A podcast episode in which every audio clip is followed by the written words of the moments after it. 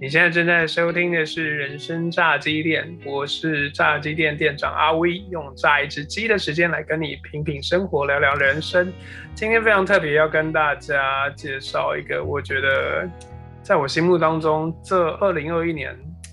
非常非常奇妙的一年当中，我觉得我读到一本很酷的书，它的书名叫《不狂不急》。然后这本书到底有多酷呢？我想说我自己讲好像也不太算数，所以我就找了我们出版社的编辑来跟我们分享。所以今天，呃，我们用我们热烈的掌声，虽然现场没有人，只有我而已，然后我们用热烈掌声欢迎我们的晨光初编辑。嗨，店长好，各位观众、听众大家好。对，因为这本书非常特别，它是一位韩国的书封上面写说韩国最有型的园林造景家，对郑范熙。那园林造景大家可能在台湾不是很熟，你想要园林造景可能会想到，可能可能就是两排树啊，或者是呃很多那种。呃，落雨松的那种感觉，那其实，在韩国是很特别。在韩国当中，是真的有很多的专家会专门去做园林的造景，就是大家可以有点有点像日式的那种很日式风的那种庭园造景，但不一样是它很又多了很多自己韩国的在地的味道，是吗？是的，对，就是韩国有很多休养林啊，其实有点像我们的民宿，但是它的。呃，规模或者说他想要去让人可以得到休憩的那个、那个、那个深意会更深刻一点的感觉，所以他们很重视这个园林的造景，能够带给人，能够呃，可能远离远离尘嚣吧，或者说有一些比较超越生生活日常生活的一些思思绪，所以他们园林造景通常是。还蛮专业的，而且也蛮，我觉得有这个灵修的那个味道。嗯嗯，就是让，就是有一种好像进到那个地方，会让你有一种心灵净化的感觉。是，或者是会让你想要把整个人的步调放慢下来，然后好好跟自己对话，就是很适合最近。欧美很流行的那个正正念啊，就是就是你要练习呼吸啊，或是跟自己的内心当中去对话相处啊，就是在有园林造景的地方，它特别有那种 feel，就也被很多韩国人当做是去灵修的好地方。对，而且他们不是用这个，就是不是便宜形式，就是假山假水啊，然后也不是对，哦，他们都玩真的。真的，那树跟石头什么都贵的跟什么跟跟跟什么一样。对，所以其实他们是很重视每一颗石头或每一个树的来历和价值，然后所以在这样的这种修养林或者说在这样的一个园林当中啊，真的是还蛮还蛮让人能够发。呃，无论是思古之幽情，或者是对人生可以有个休息，或者说一个呃再出发的一个这样子重新开始的这样机会，所以是还还蛮好的一个工作。嗯 嗯，这位作者呢，范喜呢，他在台湾其实也也有一批小小的粉丝。其实他也这不是他第一本书，他第一本书叫做《古墓故事集》。然后有写了很多他人生智慧的散文，也是我们的陈小姐编辑的。是，就是他除了担任这个大型自然石头造景，还有园林这个园林的造景家、工程师之外，其实他因为他也在韩国有一定的这样子的知名度，所以他也在世界各国的大专院校常常进行巡回的演讲，那足迹也是踏遍了全世界。就给很多学生那种启发跟开导的感觉。对，就是他，因为他其实还蛮风趣的，然后也还蛮有个性，蛮潇洒脱的，所以他无论是跟长辈啊、年轻人啊，都很能很能对话，所以可以打成一片的那种感觉。对，就是对，因为他其实是他其实不是那种。就是那种倚老卖老，而是他就是很真诚的去跟大家对话，所以其实年轻人都很喜欢他。嗯，对啊，他的 FB 还叫做范老大的人生三温暖。对，其实他有两个部落格，他在韩国的部落格叫名称就是古墓哦，就是他第一本书的书名叫《古墓故事》，然后所以他自称是古墓。那但是在在中文这边，就是中国我们台湾这边帮他去设一个中文部落格，名称是范老大的人生三温暖。你如果看过他，就是一个硬汉型的人，可是他就是这样对年轻人是没有价值的，所以年轻人眼中他就是一个另类的硬汉老大。所以称他为范老大，其实是真的是很尊敬他，而且觉得很想亲近他。嗯。因为在韩国其实有蛮多这样子三温暖的店，可能台湾没有去过韩国或者是对韩国文化不熟的的小伙伴们可能不会不太了解。就是其实，在韩国就是这种三温暖的店，就是真的多到有点像我们的便利商店一样，就是真的到处都看得到。对，就是我其实台湾现在有很多泡汤嘛，泡汤的文化，就是为什么要三温暖？当然它代表的是一种韩国文化特色。那就像这个。这位作者范喜先生，他也是就是就是一个韩国文化的一个代表。其实他身上你可以看到很多传统的韩国的很好的精神、很好的风范，韩国文化。那那我觉得这个三温暖的意思，其实也不只是代表韩国文化，其实也在。因为他前面加了人生嘛，也就是其实他的人生为什么会变得那么丰富，然后让大家会这么想亲近，也是因为他经历过人生的那种挫折，还有顺不顺遂的过程。但是呢，但是也有喜三温暖一样的感觉。对，所以他其实在这个锻炼的，在这个修造的修炼的过程中，他让他的气、他的格局，还有他对人生的体悟。变得很开阔，然后也很宽广。我之前听过一个说法，就是，呃，你看到你觉得内心越柔软的人，其实他或许，呃，就是走过很多你所无法想象过很悲伤的事情，就是因为他尝过人情冷暖的关系，所以他更能够设身处地的站在对方的角度为你着想。所以我觉得这样子的长辈其实还蛮，还蛮值得去年轻人跟他学习的。我因为我前两天刚好，啊，我去上一个节目，然后拿到那个奖品，就是城邦出版的五千块的书礼券。对，然后我所以我就是在排行榜上面，对我就在排行榜上面第一页我就看到这本书了。对，然后所以那时候我就把它下单之后，用新台币把它下架，就觉得这本书真的还蛮推的，尤其在这个。肺炎非常严重的时代当中，真的有很多时候，我们可以好好反思一下我们的生活。其实刚刚店长讲到一个重点，就是内心越柔软的人啊，然后越能够去，可能是自己经历过许多的伤痛，然后也经过一些不顺遂、挫折过程中，但是，但是有站起来，然后也懂得去。照顾这样的别其他受辛就是辛苦或者有伤痛的人，我觉得这也是作者他为什么要去写这本书的一个很很大的初衷。是觉得在文字当中，什么时候会让你觉得就是就是在编一本书的时候，编着编着自己会感动起来那种感觉，有经历过吗？其实我还蛮常这样子，只是很难用。语言去表达出来，譬如说，我觉得每一次我拿到一本书的初稿，我觉得我常常就是会需要跟文本做很深的对话嘛，因为我们通常都要看三四次，然后不断的校稿，然后不断的，因为校稿完之后还要去思考，说我究竟，嗯，就是这个这本书或者这个作者想传达什么，那我要如何去。帮他找到他的定位，然后如何去把他这个这个作者的好传达给我们台湾社会嘛？因为你看他是一个韩国作家，没有对台湾台湾读者来说，他没有什么知名度啊，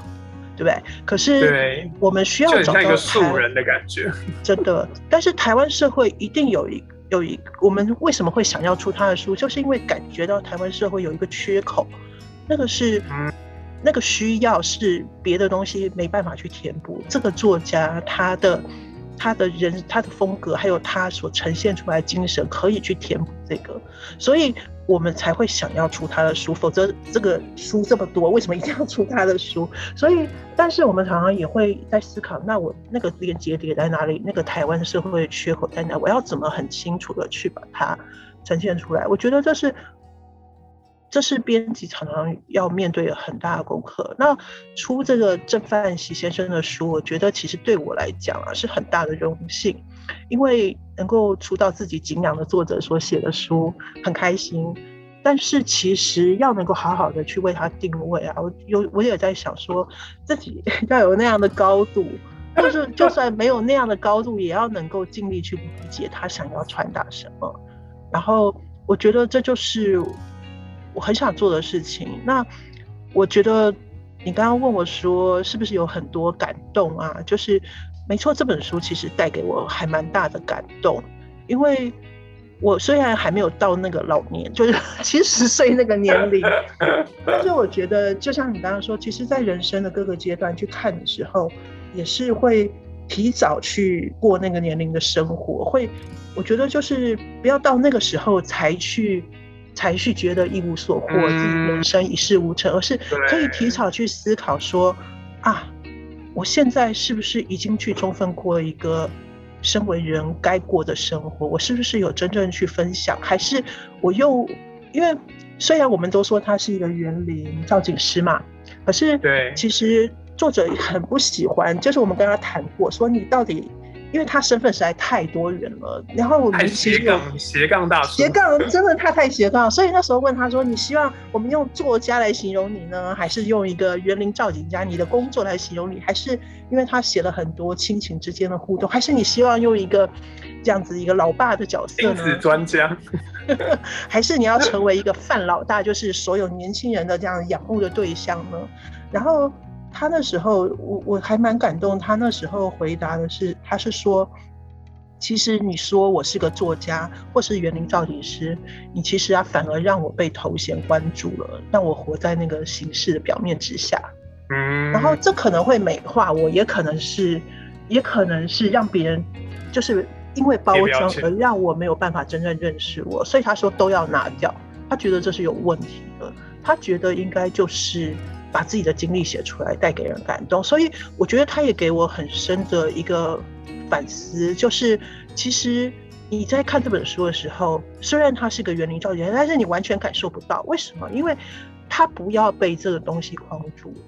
然后他反而是更提升到一个我就是一个人，我就是一个，我就是我就是对我就是我，我之所以为我，我我们人类之所以为人类。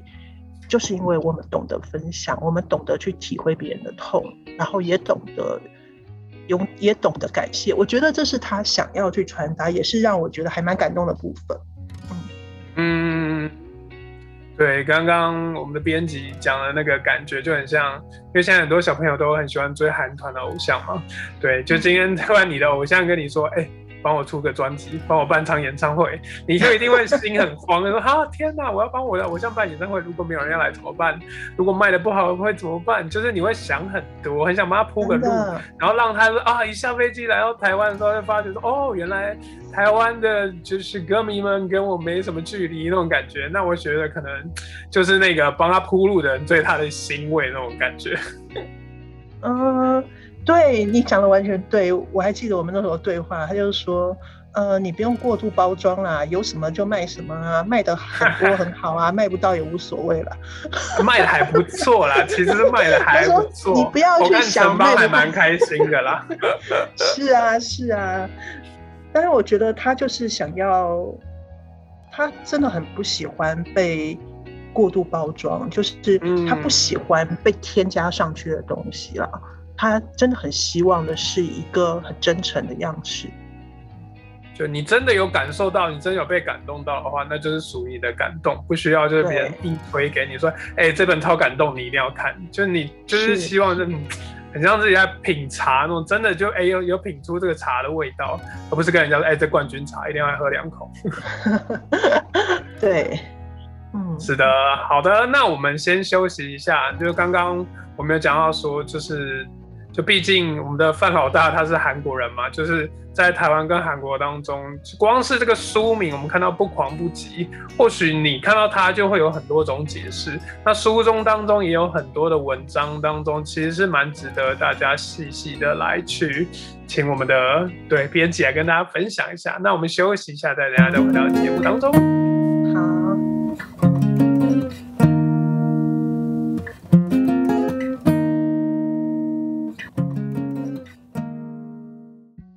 回到人生炸鸡店，我是店长阿威。今天，呃，跟我们一起来分享《不狂不急》这本书的是我们的晨光初编辑。嗨，是的。那刚刚就是晨光初编辑有讲到说，除了翻除了编辑这一本《不狂不急》之外，他还有编辑就是我们范老大第一本书，就叫过《古墓》。的那本故事集，就是收录了很多他写的非常多有味道的散文。是，对。然后我非常喜欢，就是呃，就是《不狂不急》这本书的最后一篇呢，它的 ending 也是结在古墓上面，就是它的标题就叫做“站在古墓的门槛”，然后他就有在讲了一下古墓是什么意思，这样子。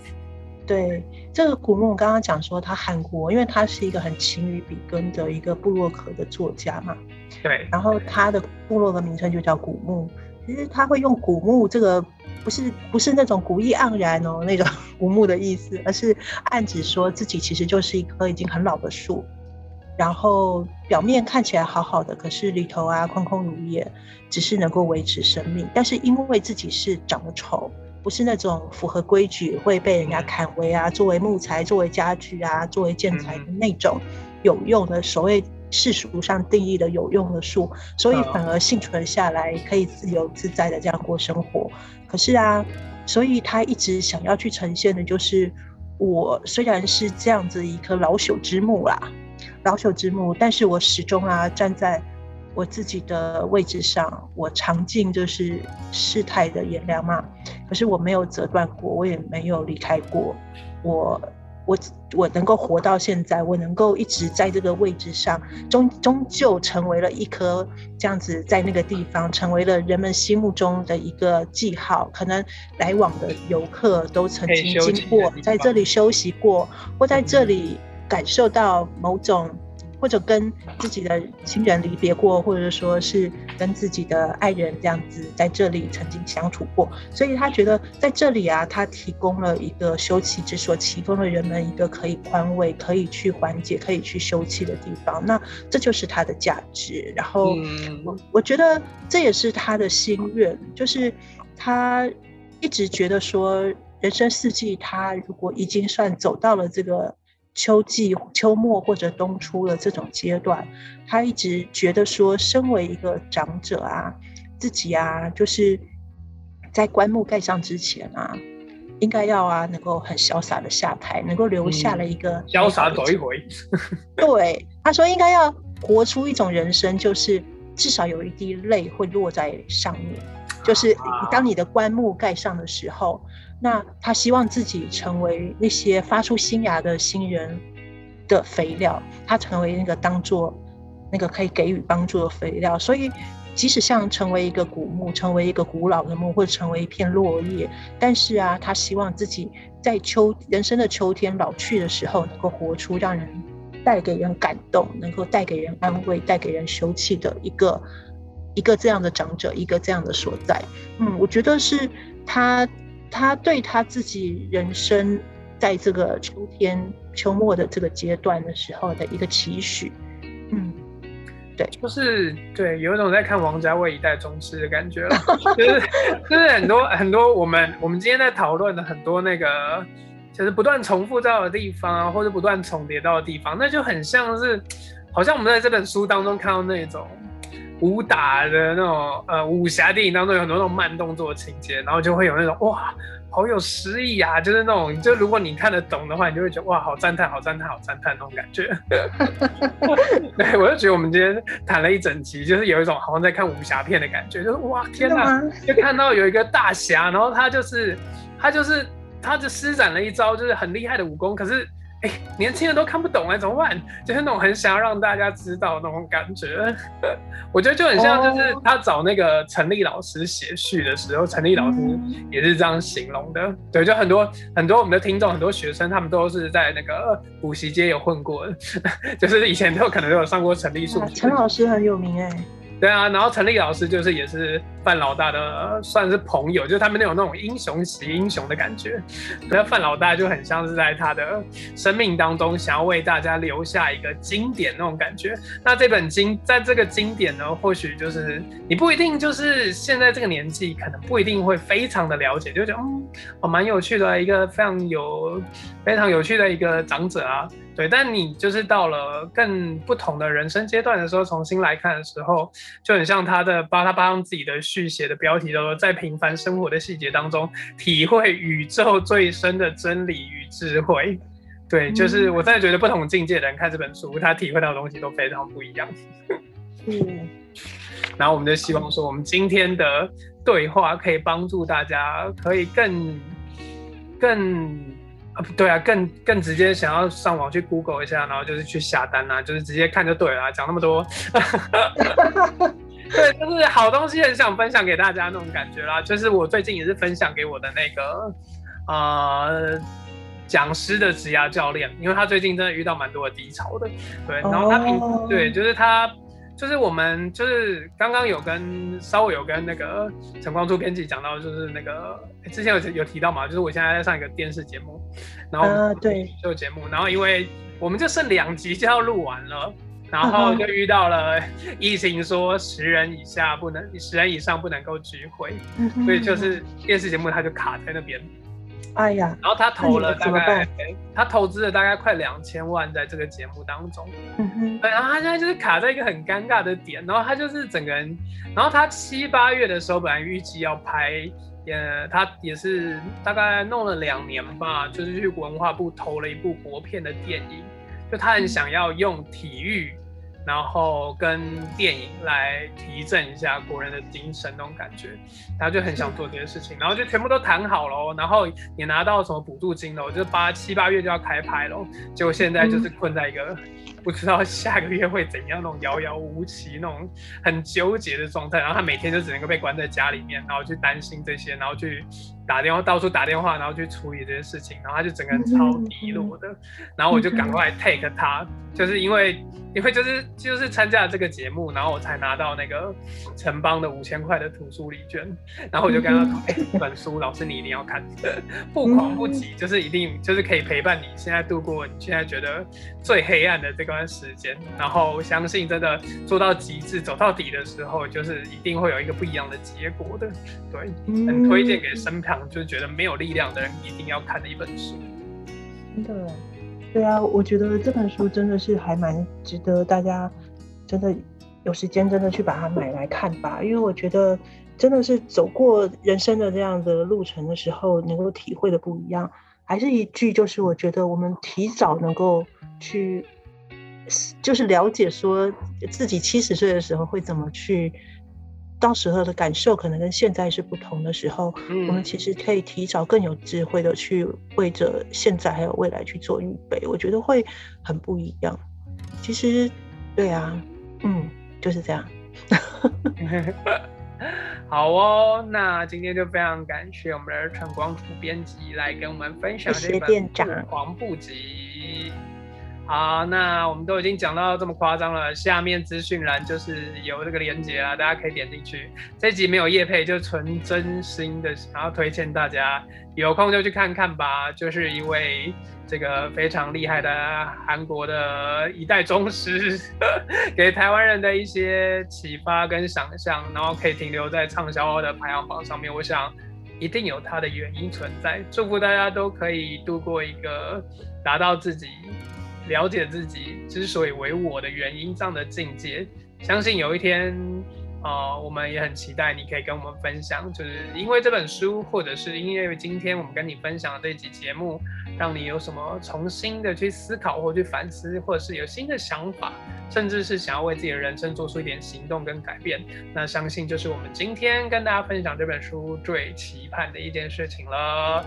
那我们今天节目就到这边喽，感谢大家收听。拜拜，拜拜。